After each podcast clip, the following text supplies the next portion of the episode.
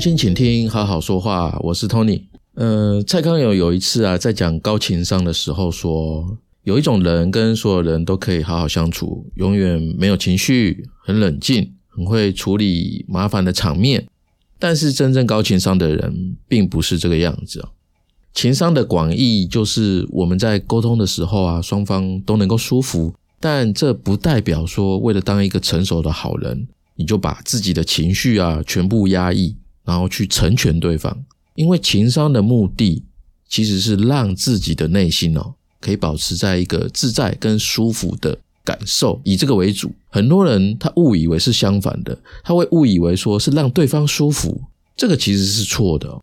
那为什么是让自己的内心自在舒服为主呢？因为啊，只有我们发自内心表现的真实，这样在沟通的时候啊，对方才能够感受到他被尊重。在这样的情况下，双方才能够真诚的去做交流。这个过程呢，就叫交心。可能我们要花一辈子都在这个做自己，又同时不伤害别人之间哦，学习要怎么样去拿捏的好。因为很多时候我们都在扮演不同的角色，像是一个好员工啊、好老板啊、好的网络形象。好的男女朋友，我们在努力扮演着社会价值观所诉求的各种角色，但是呢，往往就是这样子哦。我们在这些角色当中会少了原来的自己，也正是因为这样，我们才需要说透过一些方法啊，透过知识啊来做自我探索。只有当我们更了解自己，还有掌握自己的时候，我们就更能有自信了，把自己融入到这些角色当中去，合而为一。很多人说我要做我自己呀，哦，可是有一个问题我们要想，就是当我们不够了解自己的时候，我们说的做自己到底是什么呢？这个问题是不是很值得一想？总之呢，就是希望每个人都能够活成自己想象中的样子，跟人家沟通啊，跟人家相处啊，都可以找到只属于你自己的独家配方。那上一集呢，我们有讲说，今天要来说的是安抚，安抚是。人际沟通的基本单位，我们做生意做买卖的最基本的单位是钱嘛？交易钱哦，一个东西多少钱？一个案子多少钱？一堂课多少钱？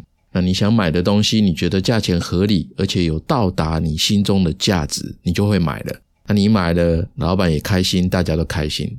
那其实人际沟通也是同样的道理哦，沟通跟买卖一样。安抚跟钱一样，都是交易的基本单位。你出到足够，对方呢就会愿意成交。那安抚当然不是真的钞票嘛，它是比较抽象的，它是一种心理的感觉。一般我们会觉得说，安抚啊，就是安慰一个人的情绪。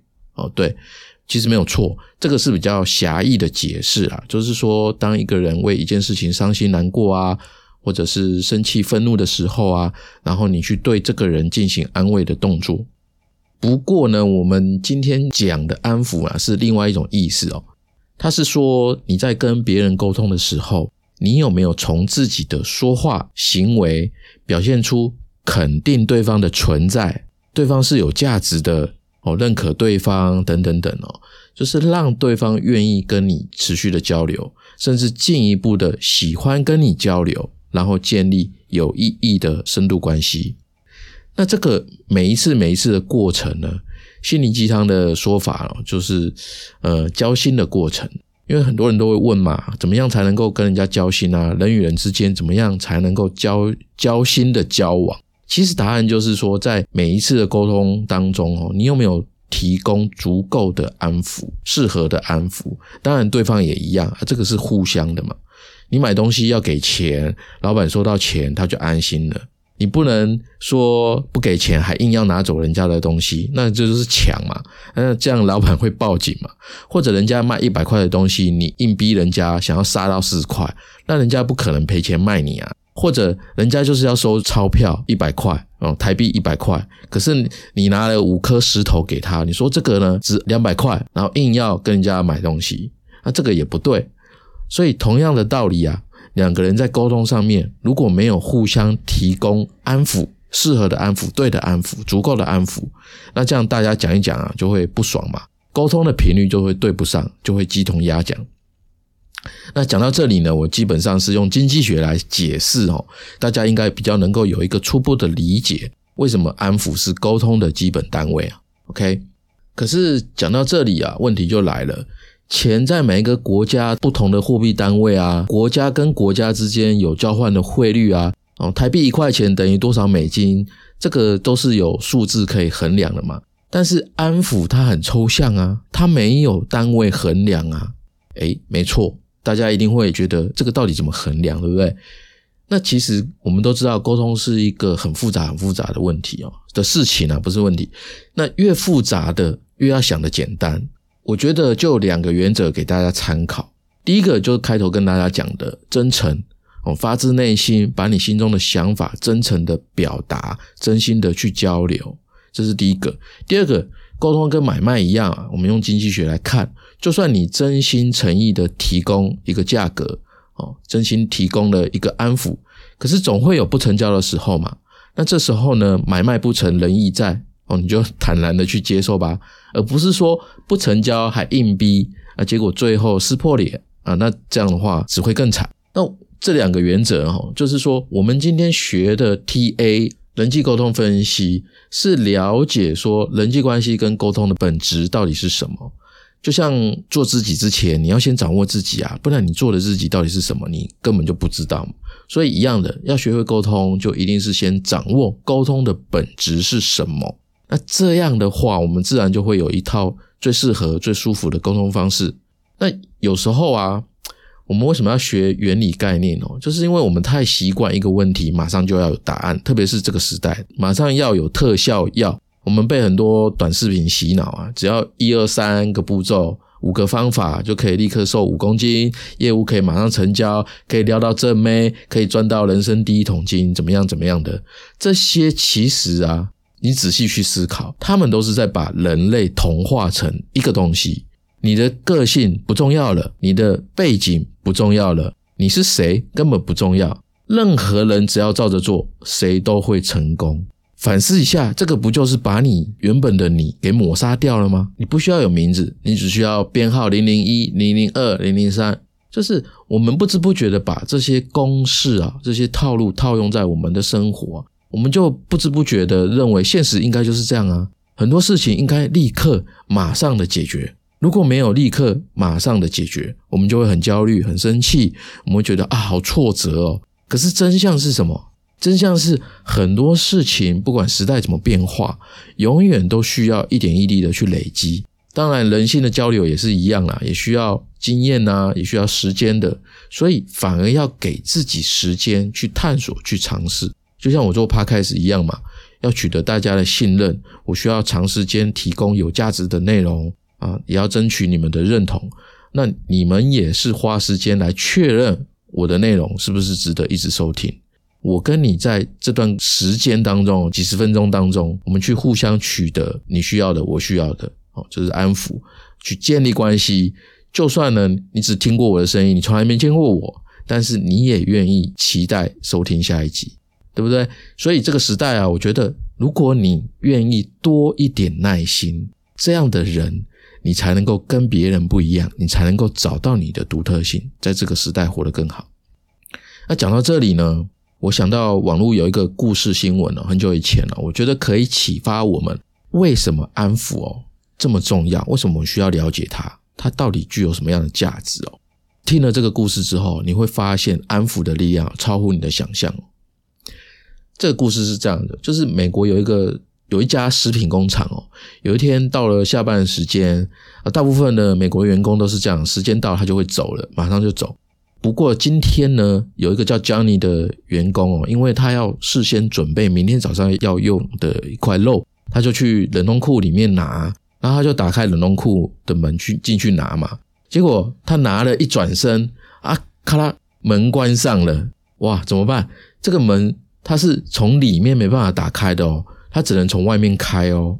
可是现在是下班时间呢，大家都走了。如果门打不开，冷冻库里面的气温太低啊，叫你很快就会冻死哦。所以他很紧张，他就一直拿骨头啊，拿什么东西专门敲门哦，一直敲，很用力的敲，然后敲呢，他也大声的呼救。可是这样，他努力了十几分钟，哎，都没有任何人来，哎。因为大家都下班呐，而这时候 Johnny 也开始慢慢慢慢觉得很绝望哦，开始就不敲了，他就回想自己的人生啊，哦，自己还有什么遗憾啊，等等等等。他的身体呢，哦，一边冷的受不了，一直在发抖。就在他快要不行的时候啊，哎，咔啦，门居然打开了。开门的是谁？开门的是工厂的大门警卫爸爸。那 Johnny 呢？他就一边抖啊，一边很惊讶，啊，因为他们工厂很大哦，从大门警卫走到这边来，他是要花五分钟以上的时间，这个距离根本都听不到他在敲门的。那江妮他就用发抖的嘴啊问他说：“哎，你要是爸爸，你要是没来，我今天就死了。可是你怎么会来？”那爸爸就抓抓头说：“他说我看你好像还没下班呢，所以我就想说过来看啊。我走过来的时候，好像隐约听到有人在敲东西的声音，那我就走到冷冻库这里来。然后 Johnny 呢又惊讶一次说：啊，你怎么会记得我没下班？工厂有那么多人呢？我因为他们工厂很大，大概有一两百个人左右了。那爸爸又笑笑的说：因为啊。”我一直记得哦，就是我刚来上班的时候啊，还很菜嘛，没多久，什么人都不认识，只有你哦，每天上下班都会跟我打招呼啊。我记得你今天有上班有跟我打招呼，可是你下班的时间还没看到你，我就想说，哎，是不是有什么问题啊？所以想说走过来看看。嘿，听完这个故事哦，我就觉得蛮不可思议的哦，就是因为一个简单的打招呼救了 Johnny 一命，这个打招呼。跟他所伴随的感觉哦，爸爸心中的感觉其实就是安抚哦。你们想到一句简单的早安啊？新来的警卫嘛，爸爸他觉得自己被关心了，因为他刚来这个工厂嘛，什么人都不认识。那在这一个一两百人的这个团体里面啊，他有存在感了，他马上有存在感了，有人认可了他的存在，我让他觉得自己是这个工厂的一份子。而且啊，除了这样子之外啊，我相信 Johnny 每次跟爸爸打招呼哦，不是那种随便打的那种，眼睛看都不看，他一定是看着对方的眼睛，真诚的笑笑的打招呼啊。虽然可能每次都只有短短的几秒钟啊，但是每一次都是真正的交心。那这个短暂的安抚哦，他这个交流不断的累积，所以爸爸就认得他，所以他就会特别在意说，Johnny 今天下班怎么还没有出现。哦，这才会让 Johnny 有机会活了下来。所以说，听了这个故事啊，我自己觉得说，安抚真的有超乎人想象的力量哦。它可以化解一些剑拔弩张的会议气氛呐，可以为你拿下几百万的案子啊，可以解决分手的危机啊，甚至呢，它还可以解救一个要跳楼的人的生命。哦，安抚的力量真的超乎我们的想象啊！包括打招呼啊，夸对方一下啊，跟对方说句简单的话啊。眼睛看着他啊，拍拍他的肩膀，都是一种安抚哦。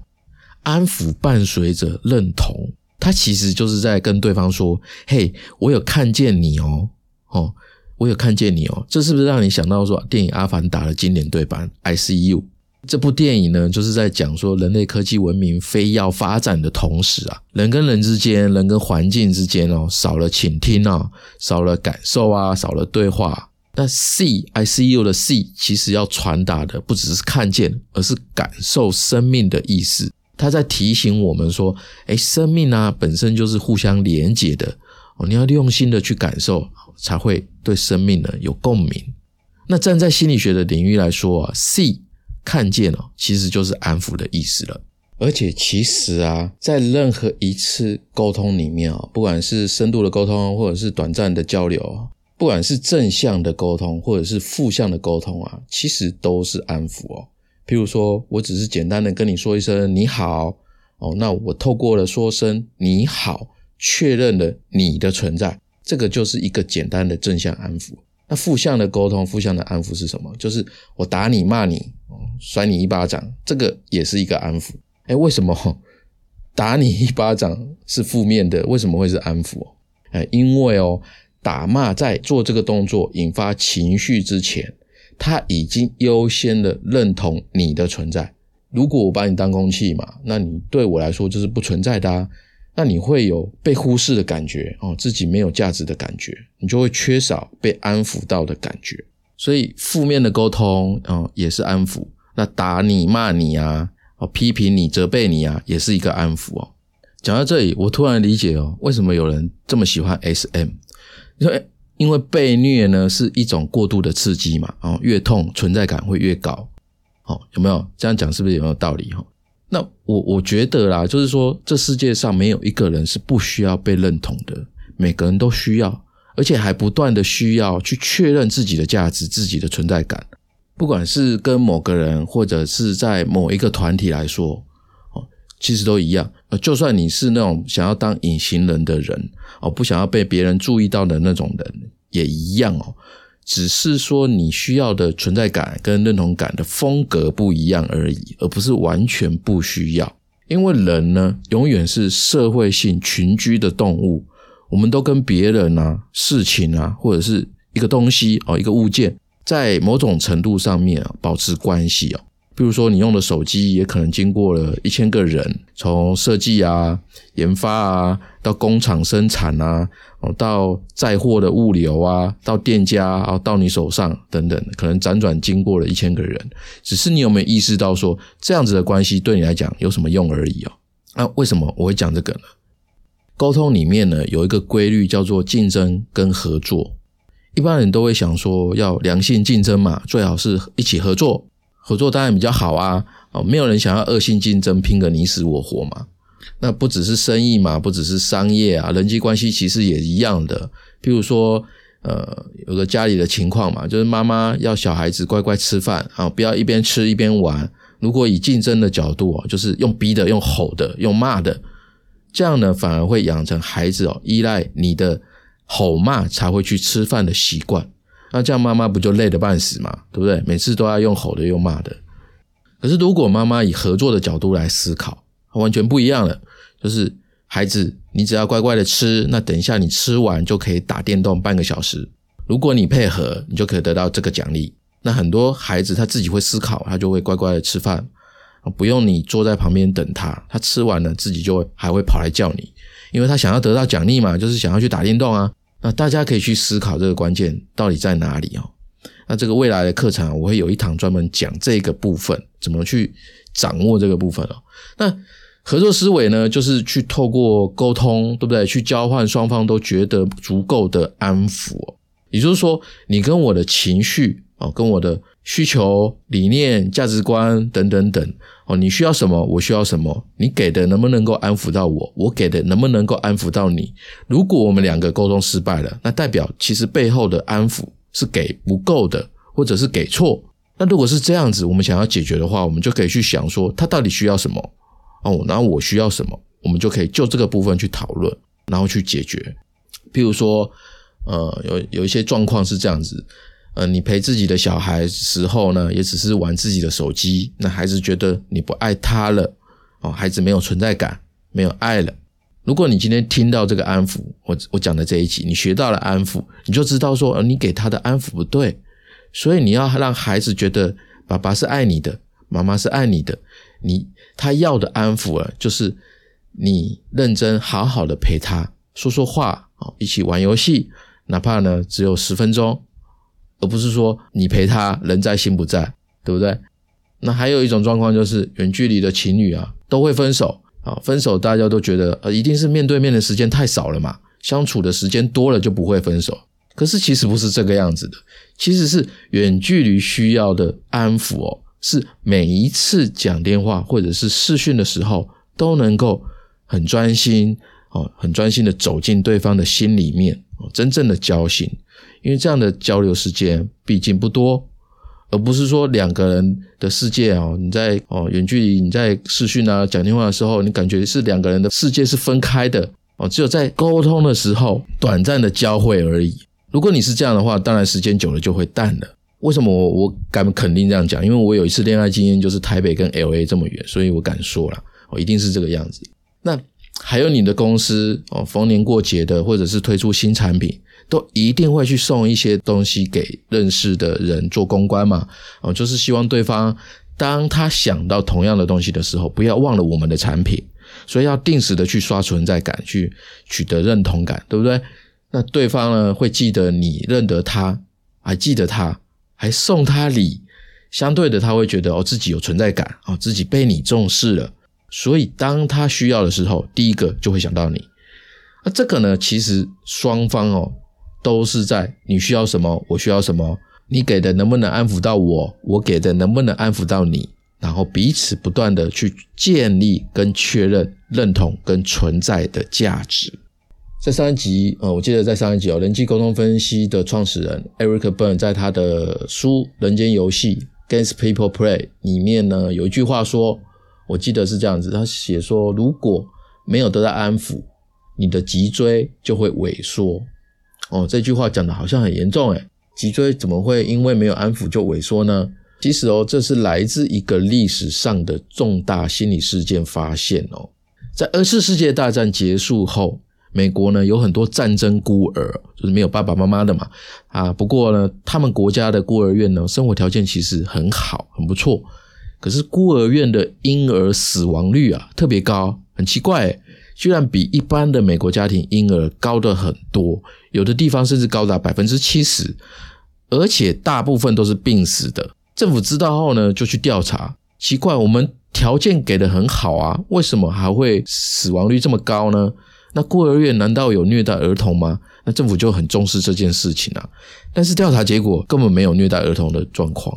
那后来呢？心理学家就介入调查，他发现是这样子：孤儿院喂孩子的时候啊，都是时间到了去喂哦，换尿布啊、换衣服啊、洗澡啊等等的，都是固定时间哦，时间到了才去做这些事情。其他时间他跟婴儿互动的非常少，甚至有时候婴儿哭了很久，也没有人去抱，因为时间没有到嘛。那心理学家就发现这个问题啊，哦，保育员是按照规定的时间来照顾这些婴儿的。那可是因为每个孩子的需求其实都不一样哦，婴儿是随时饿的时候、不舒服的时候就会哭啊，他随时随地的需要有人照顾跟安抚。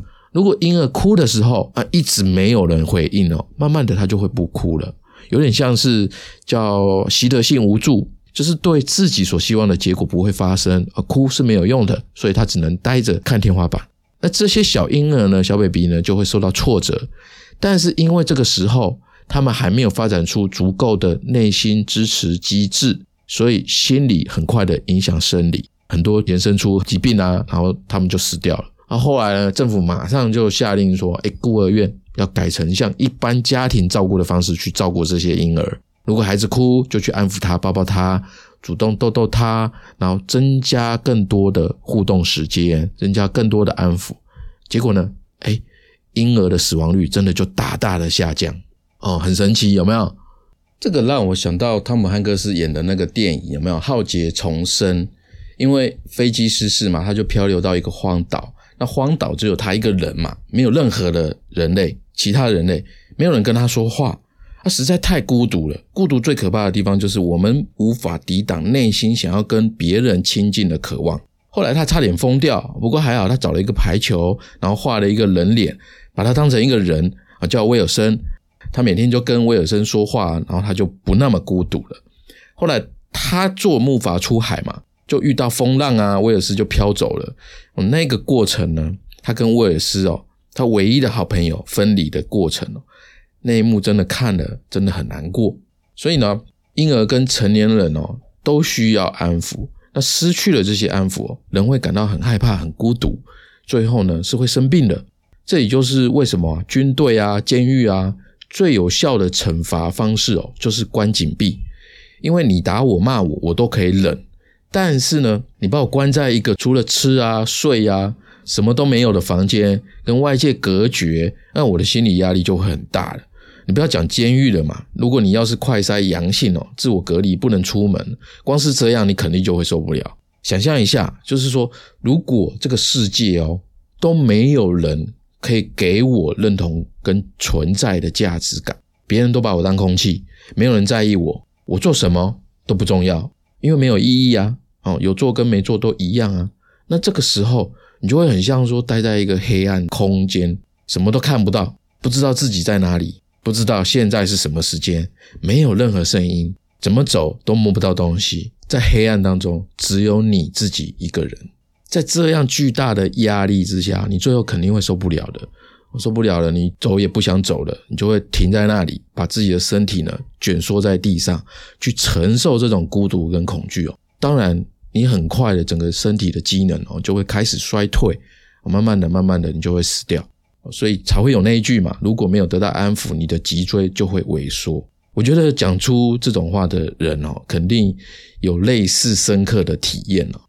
可见呢，我们的生命啊，缺少不了安抚，因为安抚它是人的本能欲望之一哦。同时呢，它也解释了为什么人是社会性动物的原因之一。前面我们说打骂也是安抚，那是不是在说安抚也有不同的类型呢？没有错哦。接下来我想要分享有哪一些类型，这些类型可以让我们对安抚呢有更多的认识。第一个是正面的跟负面的安抚哦。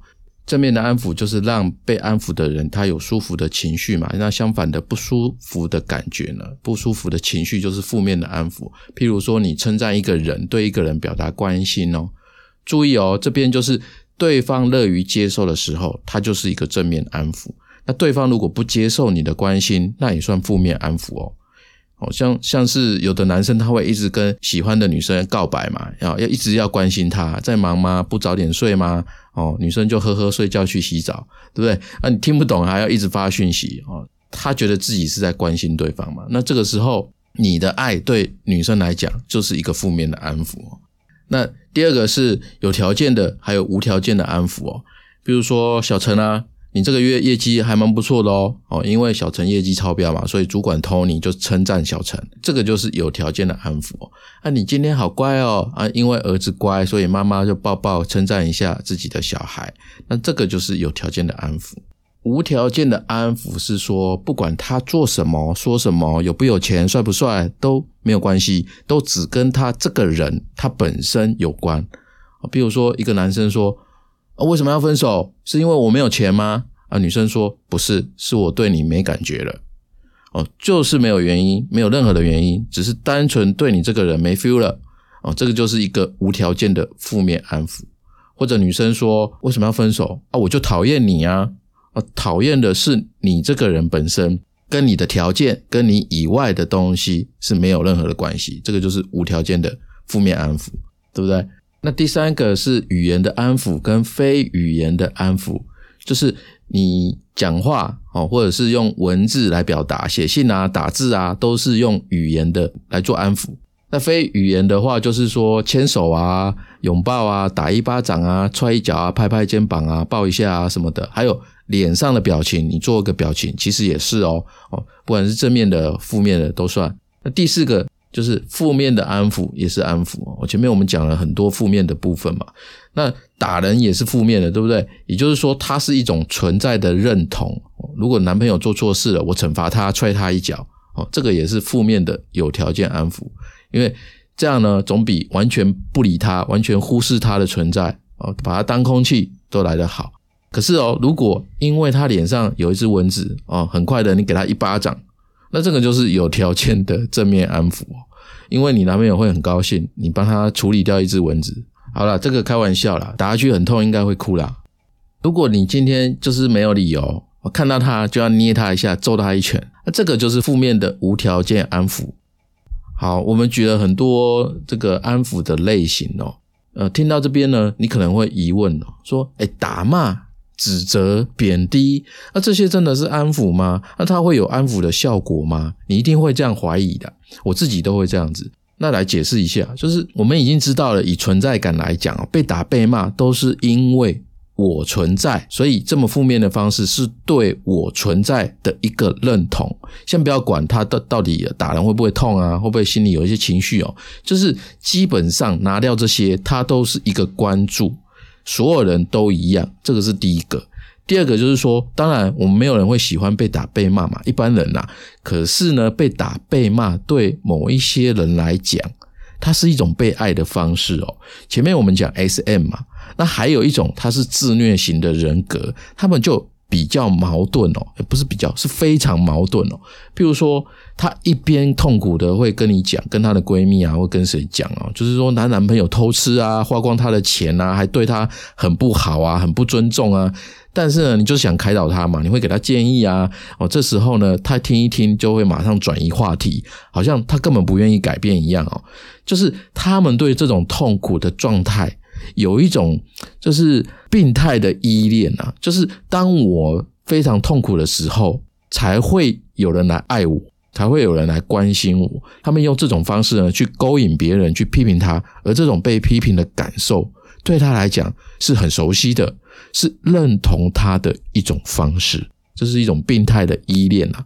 那这种自虐型的人格哦，当然就是因为原生家庭对他的方式，从小就是批评、指责、打骂之类的哦。当孩子表现好的时候，爸爸妈妈觉得哦，这应该啊，理所当然的啊，所以就忽视他想要被称赞的那种安抚的需求。那当他表现差了第一次的时候，啊，父母就哎指责他、批评他、打甚至打骂他。那突然他就发现啊，哎，被指责我做不好的时候，被指责的时候。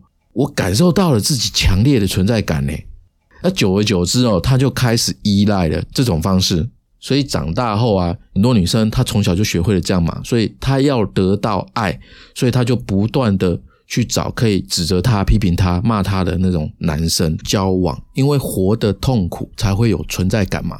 那这些呢，总比忽略他还要好，因为负面的安抚也是一种安抚，总比没有好嘛。那科学家呢也曾经做过一个实验，同样可以证明负面的安抚也是安抚哦。这个实验呢是把白老鼠分成 A、B、C 三群，A 呢给他们食物跟水，哦常常会去摸它摸摸它们啊，给他们大量正面的安抚。那 B 呢同样给食物跟水，哦除了这个还会电他们，但不会把他们电死啊，就是给他们负面的安抚。那 C 呢是把它们放在除了有足够的食物跟水之外哦，什么都没有。然后呢，老鼠跟老鼠之间是会隔离起来的，就是一人一间这样子，你是看不到其他老鼠的。然后也不理他们，就是没有安抚的状况。那结果呢？A 群哦活得最久，然后被电的 B 群，你觉得是怎么样？哎，居然跟 A 群一样活得久，可是 C 群呢，很快就死了。这个实验呢，再次证明哦，不止人，动物其实也一样的。负面的安抚呢，也比没有安抚还要好。所以你下次打老公的时候，你可以说：“我是在安抚你。”耶，开玩笑的啦。哦，好，接下来呢，大家最想知道的应该是说，那我到底要怎么样安抚？安抚到底要怎么样做了，对不对？好，前面我们讲安抚的原则是真诚，真诚，所以一定要避免敷衍跟做作的那一种嘛。除非你是很呃。特务哦，你是受过训练的，不然你的肢体语言啊、语音啊、声调啊，都会不经意的透露出来啊，就是有点做作、有点假的那一种。那对方呢，就会感受不到你是真的在夸奖他，是不是没有那么真的想要跟他建立关系啊？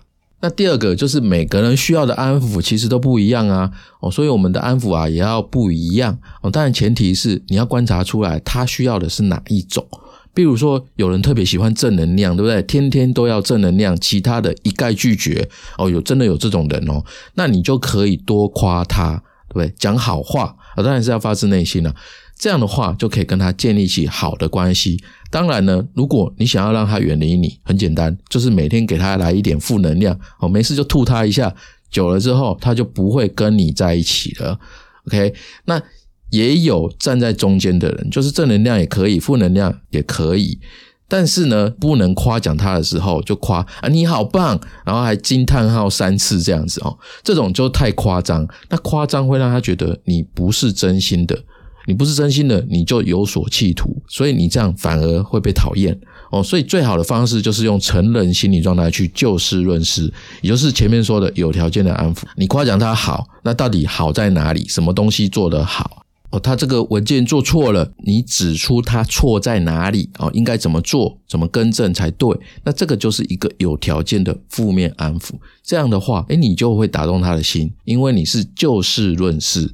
哦，像我就是喜欢这样子的，就是你夸奖我要真心的夸奖，你批评我也 OK，但是你要讲我哪里错了，我会虚心受教。另外还有一种就是对别人，他会不知道怎么样主动跟人家沟通的人。面对这种人呢，我们就可以主动的给他们安抚。我们主动的问他说：“你想要什么啊？你是想要跟我讨论一下这件事吗？还是你希望我帮你看一下这份文件有没有地方需要修改的？”他们比较被动嘛，所以我们就需要多付出一点哦，多去主动一点。当然也有那种哦拒绝给别人安抚的人哦，比如说传统的爸爸角色嘛，就是常常会不苟言笑啊。任劳任怨做了很多事情啊，哦，在外面很辛苦，对不对？但是回到家里哦，跟小孩没有什么太多的互动哦，小孩考了一百分也不会称赞一下哦，他对你笑一下，已经是非常大的肯定跟认同了。这个时候呢，我们就需要了解哦，就是因为他有传统的角色束缚哦，他可能是拒绝或者是不擅长给别人安抚。那如果他已经很努力了，对你稍稍的做出一点示意啊，这个时候你就应该要感到满足，因为呢他已经很努力了，所以呢不要再批评抱怨他，呃这样反而会让他缩回去，所以要不断的鼓励他哦，让他把自己的心门打开啊，这样呢他就会慢慢慢慢的学会怎么样给别人更多的安抚，然后有少数的人。他会表现的好像什么都不需要啊，任何关心都拒绝啊，很刻意的对人冷漠啊。这种人呢，其实通常背后啊，他是有故事的，他有创伤的，或者很严重的被孤立啊、被忽略的经验。所以一开始哦，绝对就不要过度的关注他。你跟他接触的方式呢，要一点一点的、慢慢的接触就好，因为他其实内心还是想要得到关注。只是他用拒绝的方式来表现出来，保护他自己。那这种呢，就可以用非语言的安抚开始，像是看到他的时候对他点头微笑啊，哦，你就这样做，这样做就好。然后直到他下一次某一次会回应你，哦，跟你点点头，这个时候就是就是一个讯号，就是你可以再多一一点安抚。比如说点头之后，你可以叫他的名字，啊，看看他的反应。如果他也能够回应你，你就可以再跟他多聊几句这样子。但也只是客套的聊哦。比如说他参加一个聚会啊，你们参加一个聚会，哎，你是怎么过来这里的啊？你今天是搭公车啊，坐捷运啊什么的？哦，今天天气好热啊，哦，对不对？这些很普通的话题就好，不要深入到问他比较隐私的部分。像我在教会啊，有一个男生，他就是这样子。大概也是三十出头，那一开始呢，他都不讲话，不愿意交谈哦。你主动跟他交谈，他不太想理你啊，因为他有一些事情啊。后来我去了解之后啊，发生过一些事情啊，对人呢产生极大的不信任感。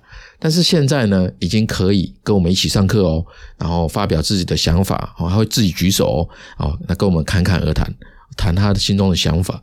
那这个也是我们经过很长的时间。透过刚刚说的方式去跟他交心，用他舒服的方式，让他慢慢重新的跟我们建立起关系，建立起信任。其实呢，每个人呢都喜欢正面的安抚，只是说怎么样给他才适合哦。我们要多一点用心的去观察哦。拒绝的人，当然他也只是表面拒绝而已啊。因为不要忘了，每个人他都有什么儿童心理状态嘛。儿童都喜欢被称赞啊，希望得到爸爸妈妈的支持、爱护、肯定、认同的嘛。哦，所以每个人都是有机会的。我们自己也是一样啊。当我们自己想要安抚的时候，我们是想要正能量的，很多的，那我们就应该去找什么样的人，就是能给你很多正能量的人，对不对？哦，找你要什么就找什么样的人哦。基本上这样子的方式去处理就对了。呃，今天呢，就是我们这一集在讲安抚啦。我想一下，就是说，嗯，我觉得世界上最重要的事情哦，其实是安抚你自己。因为我们的人生呢，总有一些狂风暴雨的时候嘛，就特别是遇到一些你不知道怎么讲哦，不想讲的事情。那这个时候，我们自己啊，对不对？泪往肚里吞，自己必须去一个人面对心魔。那这个面对的过程，你不知道会有多久，所以请记得哦，一定要常常的。安抚自己，安抚自己呢有很多种方式哦。你可以吃个冰淇淋，泡个澡哦。你可以放个特休。那还有一种呢是每天都可以做的，比如说下班回家后，从自己一整天工作当中找出五个做得好的部分，把它写下来。你可能会觉得，嗯，到底有什么好写的？今天过得就很普通啊。诶，很普通，很微不足道的，其实通通都可以写。哦，比如说我今天上班没有迟到哦，我今天中午吃的东西很好吃，这个好像看起来没有什么，但是其实后面你要做的就是把写下来的东西讲出来，然后录下来，再放给自己听啊。听到自己的声音的时候，诶，那种感觉就很奇妙哦。我想呢，你自己可以细细的品味哦。另外呢，就是如果呢你每天都做到这样子一次的话。就记得给自己一个积分点，那总共累积十点啊，还是五点哦？这个你自己设。那达到了这个目标的时候，你就可以换一个小奖励来奖励自己。那可能会有人说啊，听到自己赞美自己哦，好奇怪哦。那如果你有这个想法的话，没有关系，你先做一次试试看。然后在这个当中呢，请你仔细觉察一下，就是当你听到自己说自己做得好的时候，你是什么样的自我心理状态呢？你可以看看啊，是父母状态吗？哦，自己赞美自己，好像有点太自夸了吧？哦，做人应该要谦虚一点，还是说成人状态吗？哦，今天我这个部分啊做的真的还不错哦，如果怎么样改的话，应该会更好。那如果说是自由型的儿童状态，哎，我就是很优秀啊，我不只要讲给自己听，我还要发给朋友圈啊，让大家都知道。哎，那如果是我身边有这样的一个朋友，那我会感谢你丰富了我的生活。不过呢，请记住哦，有些人在做这个的时候，会不自觉的想着想着呢，他就会开始反省自己做错的部分。这个时候呢，你要注意哦，就是要把他拉回来。我们做这个呢，是为了要给自己呢更多正面的安抚哦，去更多去学着看到自己的优点跟长处。所以在这一个专属的时间里面哦，你不需要自责。那这个小方法呢，一个人持续三周，大概二十一天啊，当然不一定只有二十一天啊，就是你可以做得更久，你会发现哦，自己好像有点不太一样了。那如果把这个方式呢放到团体里面哦，像是整个部门啊，或者是整个公司哦，大家一起去做。那你会发现哦，这个整个工作的氛围会变得很不一样，会更有朝气啊！大家的战斗力、向心力啊，会变得更强。好啦，就这样咯。我们 T A 人际沟通分析哦，到这边我觉得对一般人有用的部分哦，差不多已经讲完了。那其实呃还有很多没有讲的啦。那这些呢，我觉得有兴趣的可以去看 Eric Burn 他的书《人间游戏》。好啦。听完的话，请记得帮我留五颗星，还有文字评价，也欢迎赞助我五十元一杯下午茶。你的任何一种支持都是我持续创作的动力。如果你的工作、人生方向有什么想要我来帮你解惑的，欢迎在好好听你说的官网右下角有一个聊天功能，随时都可以找到我。我们今天就到这边，下周三晚上七点，爱学习的小伙伴不要错过喽，拜拜。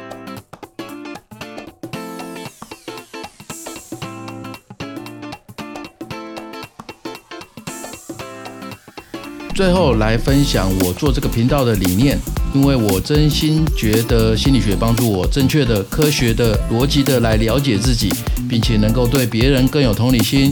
而且学习心理学可以让你在这个人云亦云的时代中不会随波逐流，反而能够在不确定性的时代活得更好。心理学涉及很多个人内心、生活及工作上的层面，它涵盖很广，也很专业。一般人不容易入门，所以我化输入为输出，用声音当做学习笔记的概念，创办了好好听你说。欢迎你加入我们的学习行列，希望小伙伴们透过每一集的主题，跟我一起走进心理学的世界，成为更好的自己。如果我能做到，我相信正在听的你一定也能做到，因为你就是你自己的主宰。如果你有什么问题，欢迎私讯我。如果你认同我的理念，我需要你留下你真实的评价。你的支持是我做节目的动力，好吗？同时，我也想跟你说，你可以把很有感觉的一集分享给你最在意的人。你的小小举动就有机会让你周遭的人变得更好。你现在收听的是好好听你说，我们下周三晚上七点再见。